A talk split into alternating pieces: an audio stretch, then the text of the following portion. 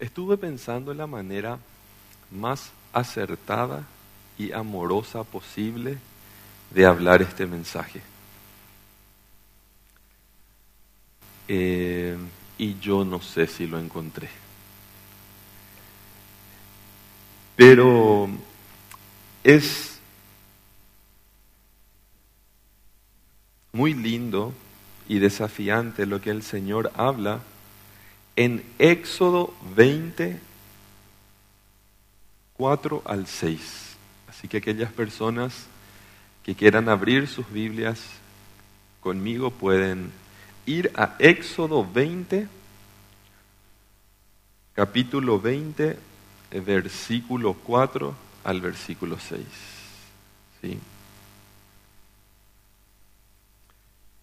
Leo lo que dice la palabra de Dios.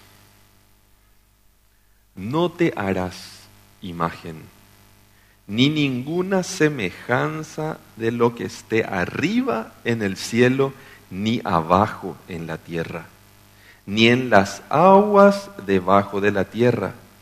No te inclinarás a ellas, ni las honrarás, porque yo soy Jehová, tu Dios, fuerte, celoso, y que visito la maldad de los padres sobre los hijos hasta la tercera y la cuarta generación de los que me aborrecen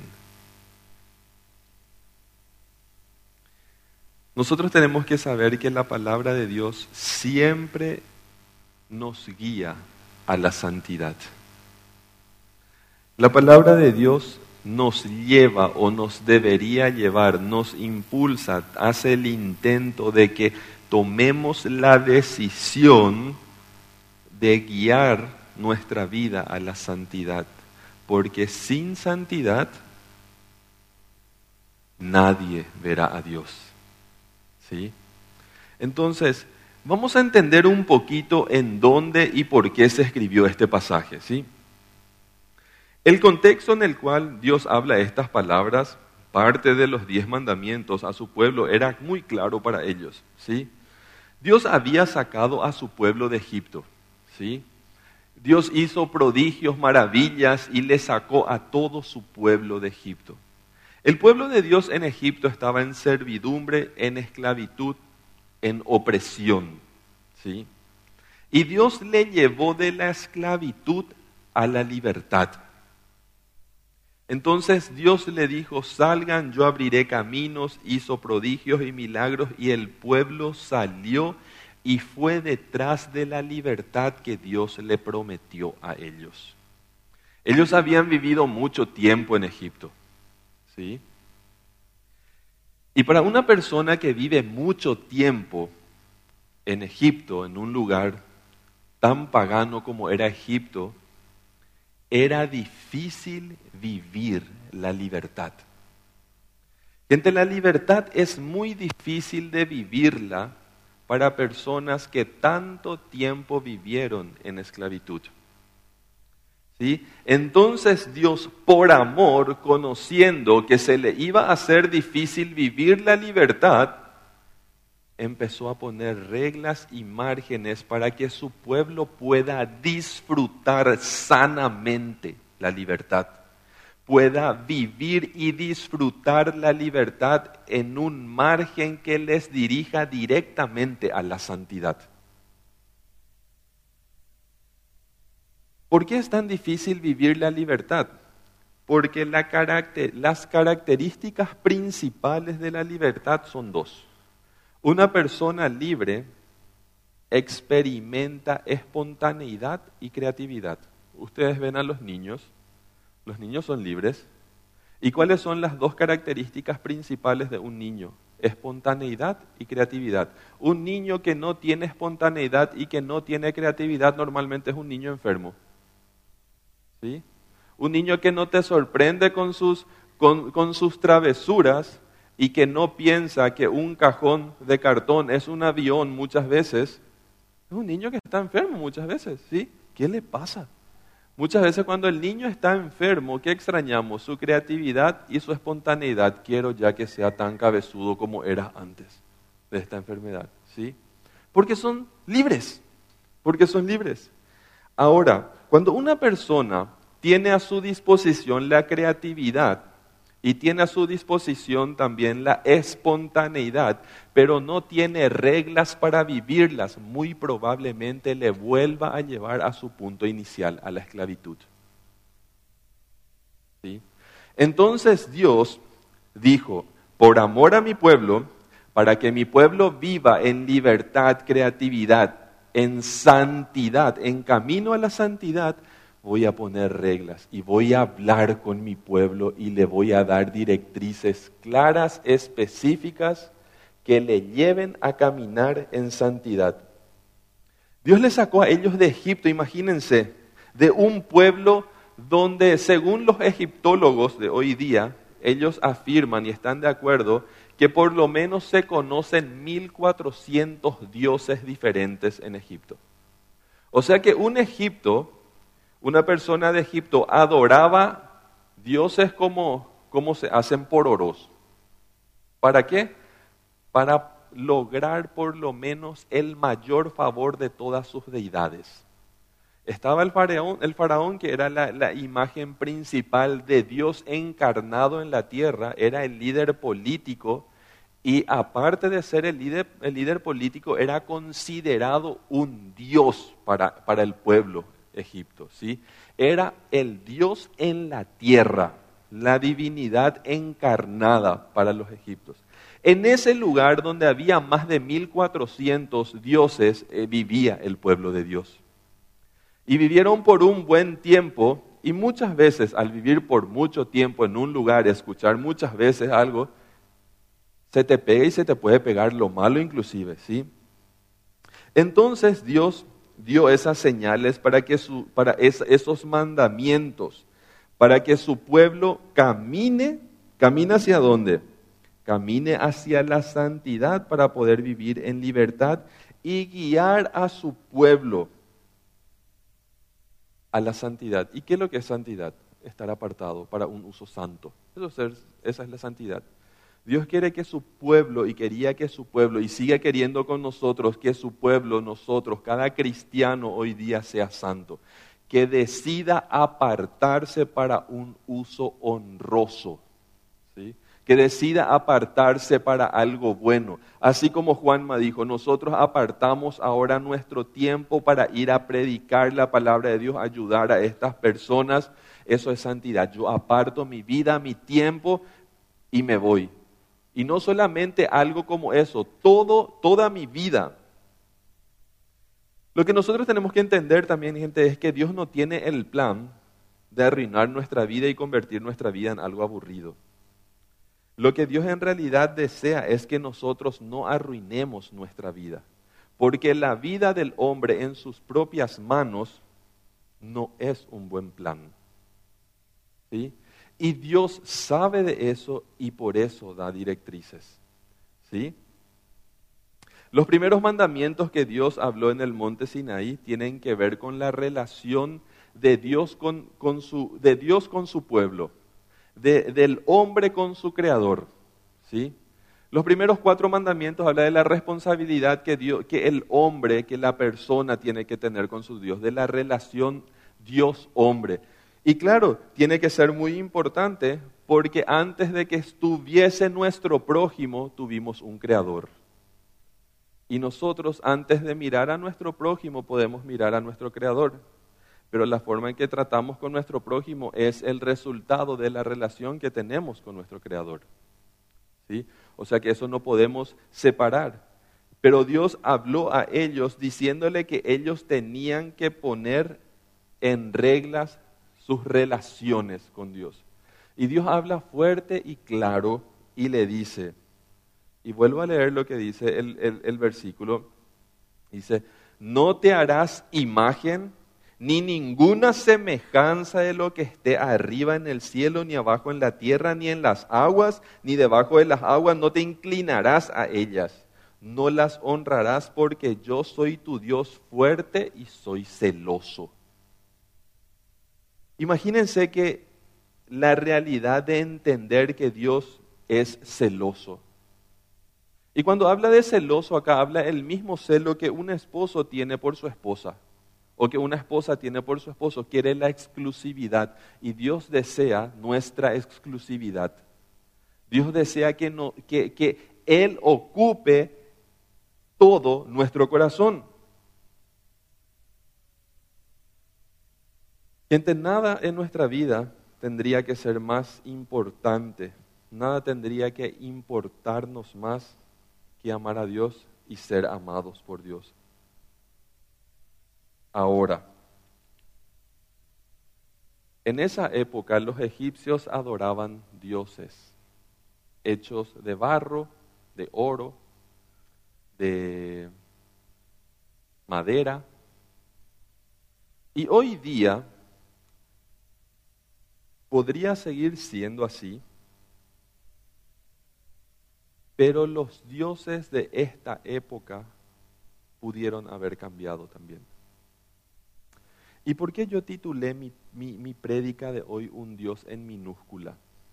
Porque cada vez que en la Biblia se habla la palabra o se menciona la palabra Dios y es en minúscula, no tiene nada que ver con Dios tiene que ver con un Dios que la persona creó, posicionó en su corazón y que le está sacando a Dios su lugar del podio de mayor importancia en la vida. Cada vez que en tu Biblia leas la palabra Dios en minúscula no tiene que ver con nuestro Dios Padre y Creador tiene que ver con un Dios que se está robando y posicionándose en tu vida o en la vida de la persona, de la historia, en el corazón de su pueblo, de la persona o de, aquella, de, aquel contexto en el que se está diciendo.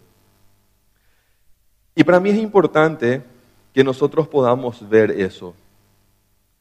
Si tenemos algún interés mayor que el amar a Dios, no se trata hoy día mucho de romper la ley.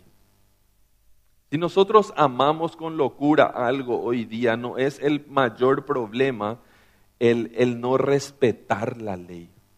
Porque el no respetar la ley simplemente es consecuencia de algo mayor. Nuestro compromiso y nuestro amor y nuestra devoción a Dios. Si yo rompo una regla que Dios me pone, probablemente mi relación con Dios no sea tan profunda. El resultado de no tener una relación con Dios se traduce en intereses, repito, el resultado de no tener una relación profunda con Dios se traduce en tener intereses que naturalmente irán ocupando en tu vida el lugar que le pertenece a Dios. Si yo no tengo una relación cercana con Dios y profunda con Dios, muy rápidamente van a surgir en mi vida situaciones, intereses, ocupaciones que van a ir posicionándose en el lugar de Dios. Intereses que ocupan un lugar de prioridad en la vida de una persona son dioses en minúscula. Intereses que ocupan un lugar, ocupan, ¿sí? Ocupan. El lugar que ocupa algo no puede ocupar otra cosa. ¿Sí? Cuando un lugar está ocupado por un Dios en minúscula, Dios no tiene lugar ahí. ¿Por qué? Porque ocupa nuestra devoción, y es un Dios en minúscula. Veamos un poquito qué podría ser en nuestra época, en nuestro, en trayendo a nuestro contexto un Dios en minúscula para nosotros hoy.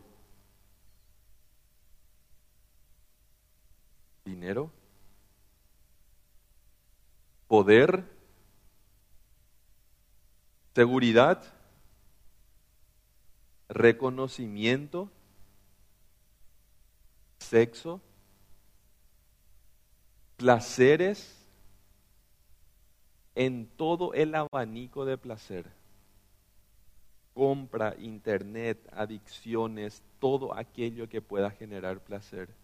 que le estoy dedicando mi devoción, mi tiempo y que le está sacando a Dios su lugar. Yo en un momento tuve que ser sincero conmigo mismo y, y reconocer el, el tiempo que yo tenía en pantalla en el celular. Puede ser un Dios en nuestra vida, porque está ocupando el lugar, ocupando tiempo que le pertenece a Dios. ¿Sí? Está ocupando tiempo. Y yo quiero hablar de tres puntos en este momento. Dice, no te hagas imagen, dice la, la palabra de Dios. ¿A qué se refería en ese momento cuando Dios estaba diciendo no te hagas imagen? ¿Sí? Los ídolos, tus ídolos, o los ídolos que tuviste, o los ídolos que pasaron por nuestra vida en algún momento, son nuestra propia creación. ¿Sí? Son dioses que creamos nosotros mismos. Eh, como vimos en la antigüedad y en el contexto de nuestro pasaje, esa idolatría se evidenciaba en la adoración de objetos. Hoy día puede que para algunos siga siendo un problema de idolatría, algo físico, idolatrar algo físico, pero el problema real de la idolatría no está ahí, está en el corazón. El otro día me dice una persona, pastor, demasiado rabia que me da ahí monta luego su altarcito y le rinde culto a todo lo que le rinde culto ahí en su altar. Y me molesta, pastor, porque no entiende. Y ese no es el problema, le digo yo. Todos los ídolos, todos los dioses en minúscula caen por su propio peso cuando Dios ocupa el lugar que le pertenece en el corazón todos los dioses en minúscula caen por su propio peso cuando Dios se posiciona en el podio de mayor importancia en el corazón de la persona, porque los otros dioses ya no encuentran lugar. Entonces es allá donde hay que trabajar, en el corazón de la persona. Si la confianza y la devoción, que la confianza y la devoción es la fe, están dirigidas intencionalmente a Dios, los dioses en minúsculas caen por su propio peso.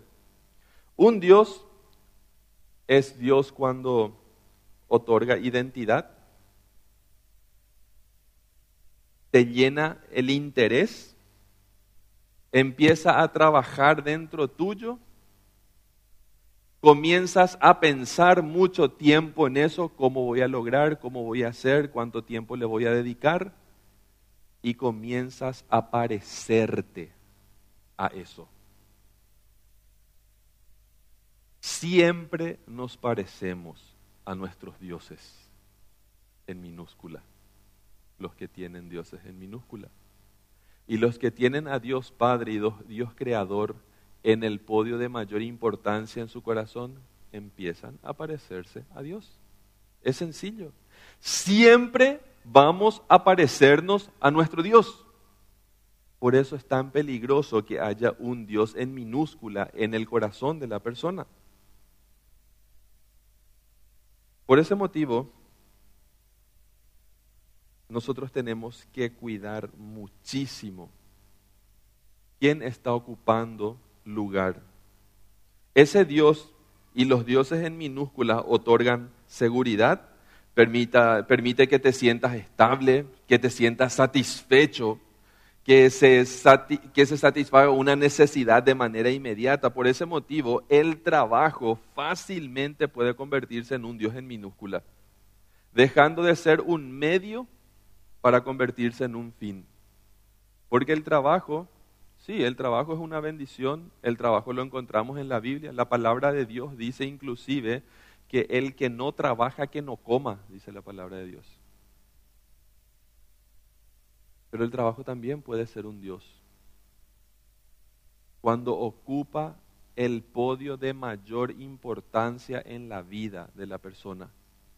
Hay personas que por culpa del trabajo, ahí el, el trabajo ya se convierte en un Dios, no tiene tiempo de ir a la iglesia,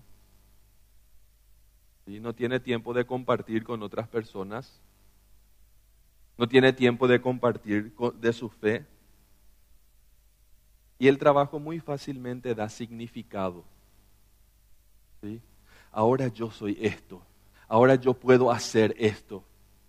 Y los dioses en minúsculas tienen la característica de satisfacer la falta de seguridad, la falta de significado inmediatamente. Por eso pueden posicionarse rápidamente en la vida de la persona. Empiezan a controlar el pensamiento, los sentimientos, dan significado, sentimiento e importancia, se posicionan inmediatamente. Por eso la fama y el dinero son dioses muy sigilosos. La inteligencia puede ser un dios, honrar a mi inteligencia el Dios en minúscula que amenaza con posicionarse en el primer podio de tu corazón generalmente tiene que ver con tus pasiones. ¿Sí? Por eso la palabra de Dios dice, miren, cuiden de no caer, dice la palabra de Dios. ¿Sí? ¿Y dónde? Cuando usa la palabra de Dios, la palabra caer en ese versículo que dice, cuiden de no caer, está diciendo, cuídate de no volver hacia atrás cuídate de no irte de, donde viniste. Y eso muy fácil, esas pasiones fácilmente pueden convertirse en dioses en minúscula, ocupando lugar importantísimo en nuestro corazón, en nuestra vida. Lo hace de manera sigilosa, encubierta, protegida por engaños. Normalmente los dioses en minúsculas están demasiado bien protegidos por engaños, mentiras, y muchas veces utilizando una imagen de piedad y de benevolencia para mantenerse en ese lugar.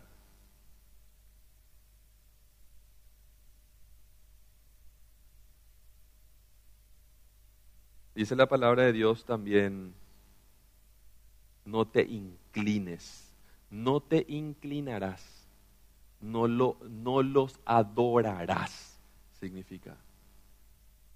No te rindas ante ellos. Recordamos que la adoración es un estilo de vida. Cuando eso se hace por parte de tu vida y en tu vida lo va consumiendo, yo quiero por favor que miremos un ejemplo de una persona que le cambió a Dios en su corazón y le puso a un Dios en minúscula en su vida y gobernó su vida. ¿Sí? Eh, es un ejemplo muy trágico y muy claro en el Nuevo Testamento.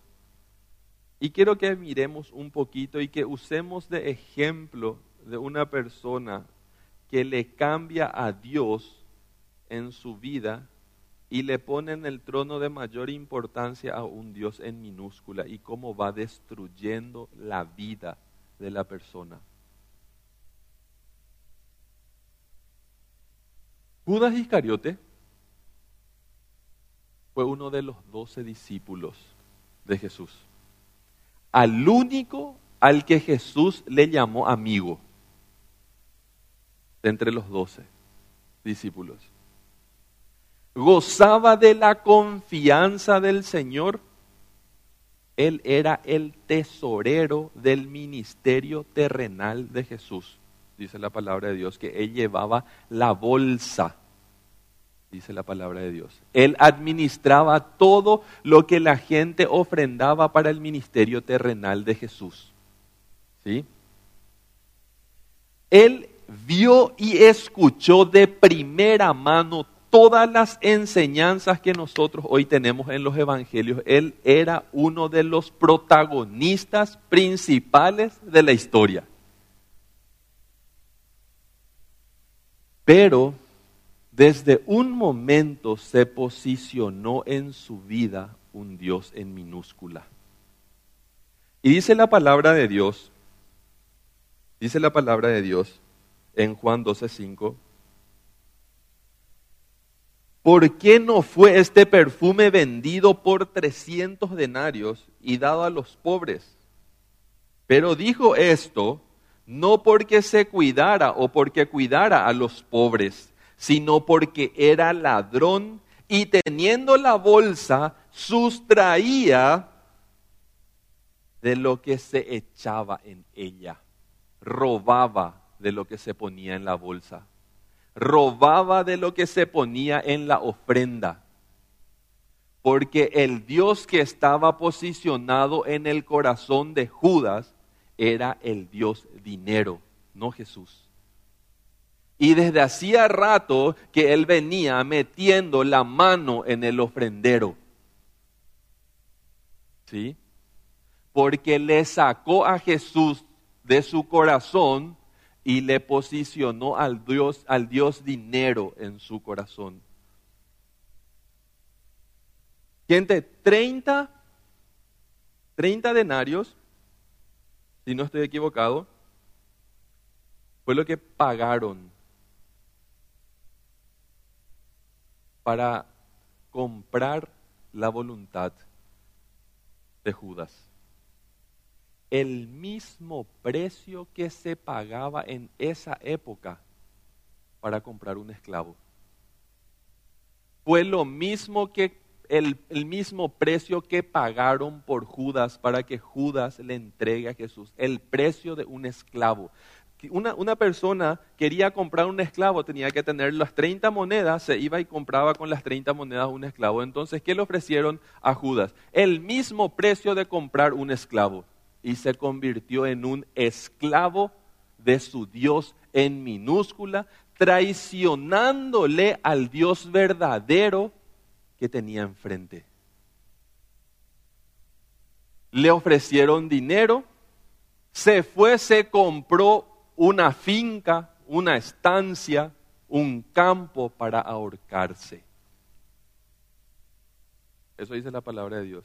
Que se compró una finca, se compró una estancia, un campo, un terreno y allá se fue y se ahorcó. Porque el Dios en minúscula normalmente ofrece demasiado placer, pero un Dios en minúscula no salva.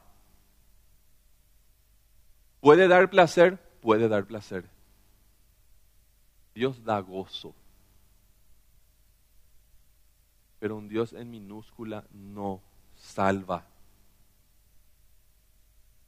Miren cómo fue el tiempo de Judas mientras que él estaba con Jesús. Dice que cuando María, cuando Jesús visitó a María y Lázaro en su casa, María le vio a Jesús, le estaba sirviendo a los muchachos María, ¿sí? Entonces dice que María agarra un perfume muy valioso, ¿sí? ¿Qué costaba? ¿Cuánto costaba el, perfume? ¿Sí? En nuestra época, en nuestra época ese perfume costaría alrededor de 33 millones. ¿Sí? Porque ese perfume costaba lo que una persona común y corriente ganaba en un año con su salario normal. ¿Sí? y 12, 12 sueldos mínimos más eh, un aguinaldo son allá por 33 millones. O sea que ese perfumito costaba como 33 millones de guaraníes. ¿Y qué hizo María? Agarró el perfume, destapó, se fue, derramó a los pies de Jesús y con su cabello limpiaba. ¿Y qué dice Judas Iscariote cuando ve? 33 millones, 33 millones, está derramando 33 millones. Entonces, como era tan fuerte ese Dios en su corazón, tan asentado estaba ese Dios en su corazón, pero ese Dios instalado en el corazón normalmente se disfraza, y en el caso de, Judas, se disfrazó de piedad, de benevolencia y de bondad. Por eso a veces es difícil de identificar los dioses en minúscula, porque se disfrazan de cosas muy buenas. Estoy sirviendo al Señor. ¿Y mi familia? Estoy haciendo esto por la obra, o estoy haciendo esto por mi familia, o estoy haciendo esto por aquello. Y en el caso de Judas, siendo uno de los doce, disfrazó su Dios en minúscula de benevolencia, de bondad, de piedad. ¿Por qué no vendemos eso y le regalamos a los pobres? Claro, él quería que se venda y que esa plata venga a dónde? A la bolsa. Y en la bolsa él tenía acceso directo. Y su Dios le estaba mandando algo que él mismo sabía que estaba mal y sabiendo que estaba mal lo disfrazaba de piedad. Por eso es difícil identificar un Dios en minúscula, porque se disfrazan muy bien y tenemos que cuidarnos de eso. Tenemos que cuidarnos de eso.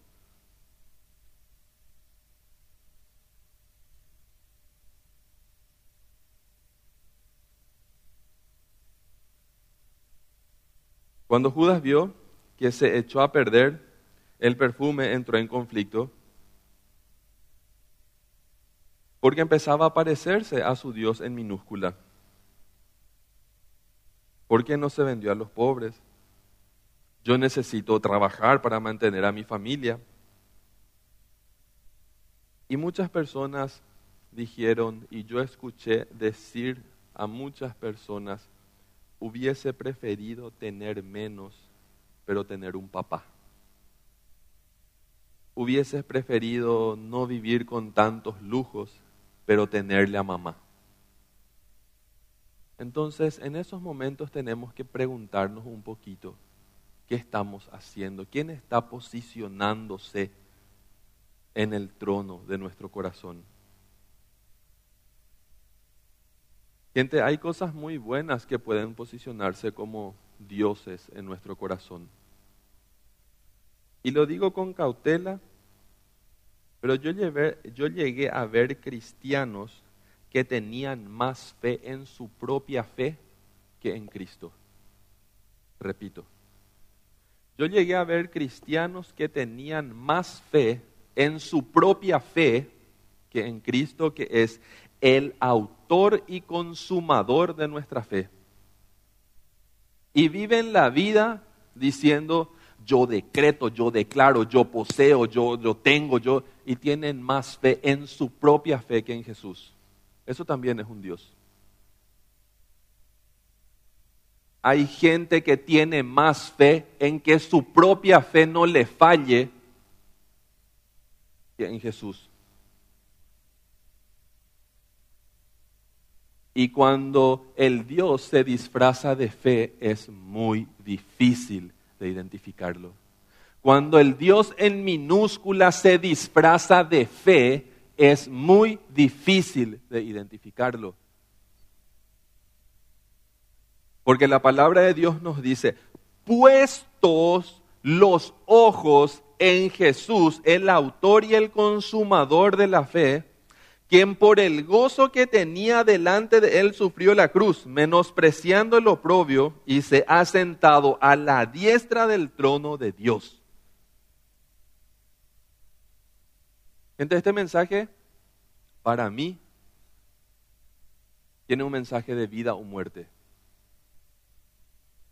Porque rendirle culto a un Dios en minúscula nos salva. Es como cuando un doctor te dice, ok, tu niño necesita tomar un antibiótico y vienen en polvo para preparar. Compras agua, tenés que ponerle agua mineral y ponerlo hasta acá, te dice la, la botellita. Y vos decís, no, demasiado poco es esto. Y él va a tener que tomar más que esta botellita. Y entonces lo que hago es pasar el límite y lleno la botellita. ¿Va a funcionar el medicamento? Probablemente no. Porque un medicamento aguado no sana, como un evangelio aguado no salva.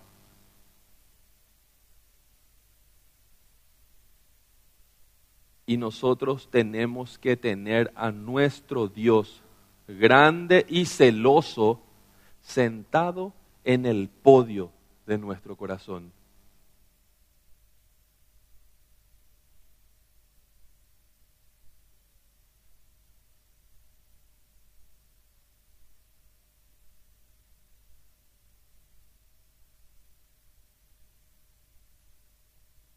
Visito la maldad de los que me aborrecen, dice la palabra de Dios. Y hay que tener en cuenta que la palabra de Dios dice que en ese pasaje, y tenemos que cuidar mucho el contexto y entender lo que significa, que la palabra de Dios está diciendo, yo visito la maldad de los que me aborrecen. Aborrecer a Dios tiene consecuencias. ¿Qué es aborrecer a Dios? Ponerse en rebelión, en rebeldía a sus mandatos y adorar un Dios en minúscula. Personas que adoran un Dios en minúscula pueden crear muchos estragos, inclusive en sus hijos, porque viven en devoción a su Dios en minúscula, pueden estar educando mal a sus hijos con malos ejemplos, porque la gente hace cosas opuestas a lo claramente dicho por Dios que nosotros tenemos que hacer. Desobedecer a Dios y aborrecer a Dios es vivir en completa desobediencia y rebeldía a sus mandatos. Por supuesto, esto lleva a tener un estilo de vida muy lejos de la libertad del pecado. La persona vuelve a la esclavitud.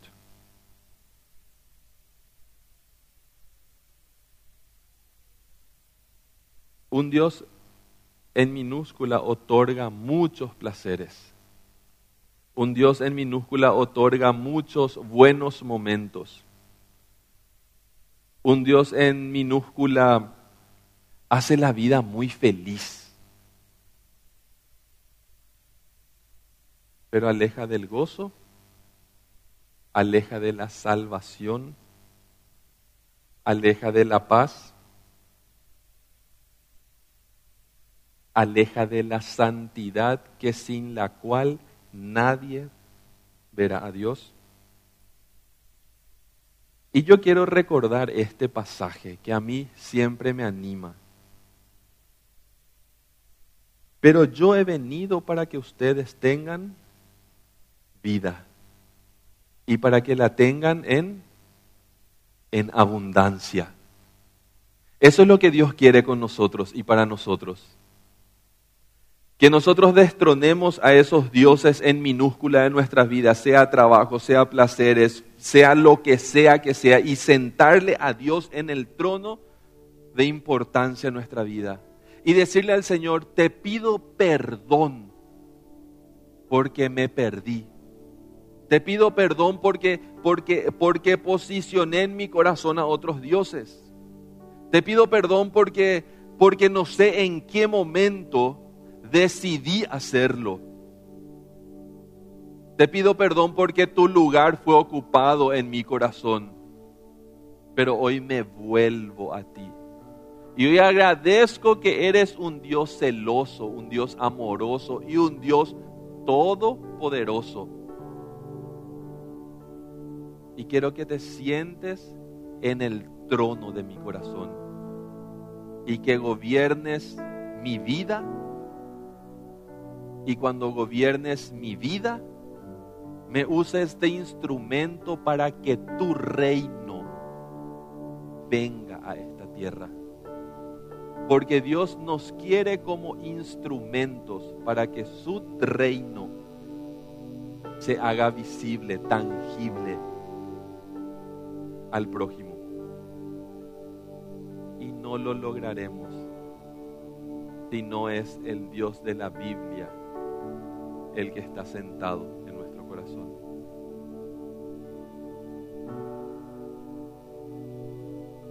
Oremos. Gracias Dios por tu palabra. Gracias Dios porque tu palabra llega a nosotros y nos desafía, nos muestra tu amor, nos muestra el compromiso que nosotros podemos vivir contigo. Y nosotros queremos, Dios, en este momento pedirte que vengas a nuestro corazón y te sientes y tomes lugar, el lugar que te pertenece. Que tu hermoso Espíritu Santo, Señor, nos esté mostrando y creando en nosotros el nivel de el nivel de verdad y de sinceridad con nosotros mismos para para para quitar los disfraces de esos dioses en minúsculas y poder reconocerlos y poder destronarlos de nuestra vida. porque nuestra vida y nuestro corazón te pertenece solamente a ti. En el nombre de Jesús. Amén.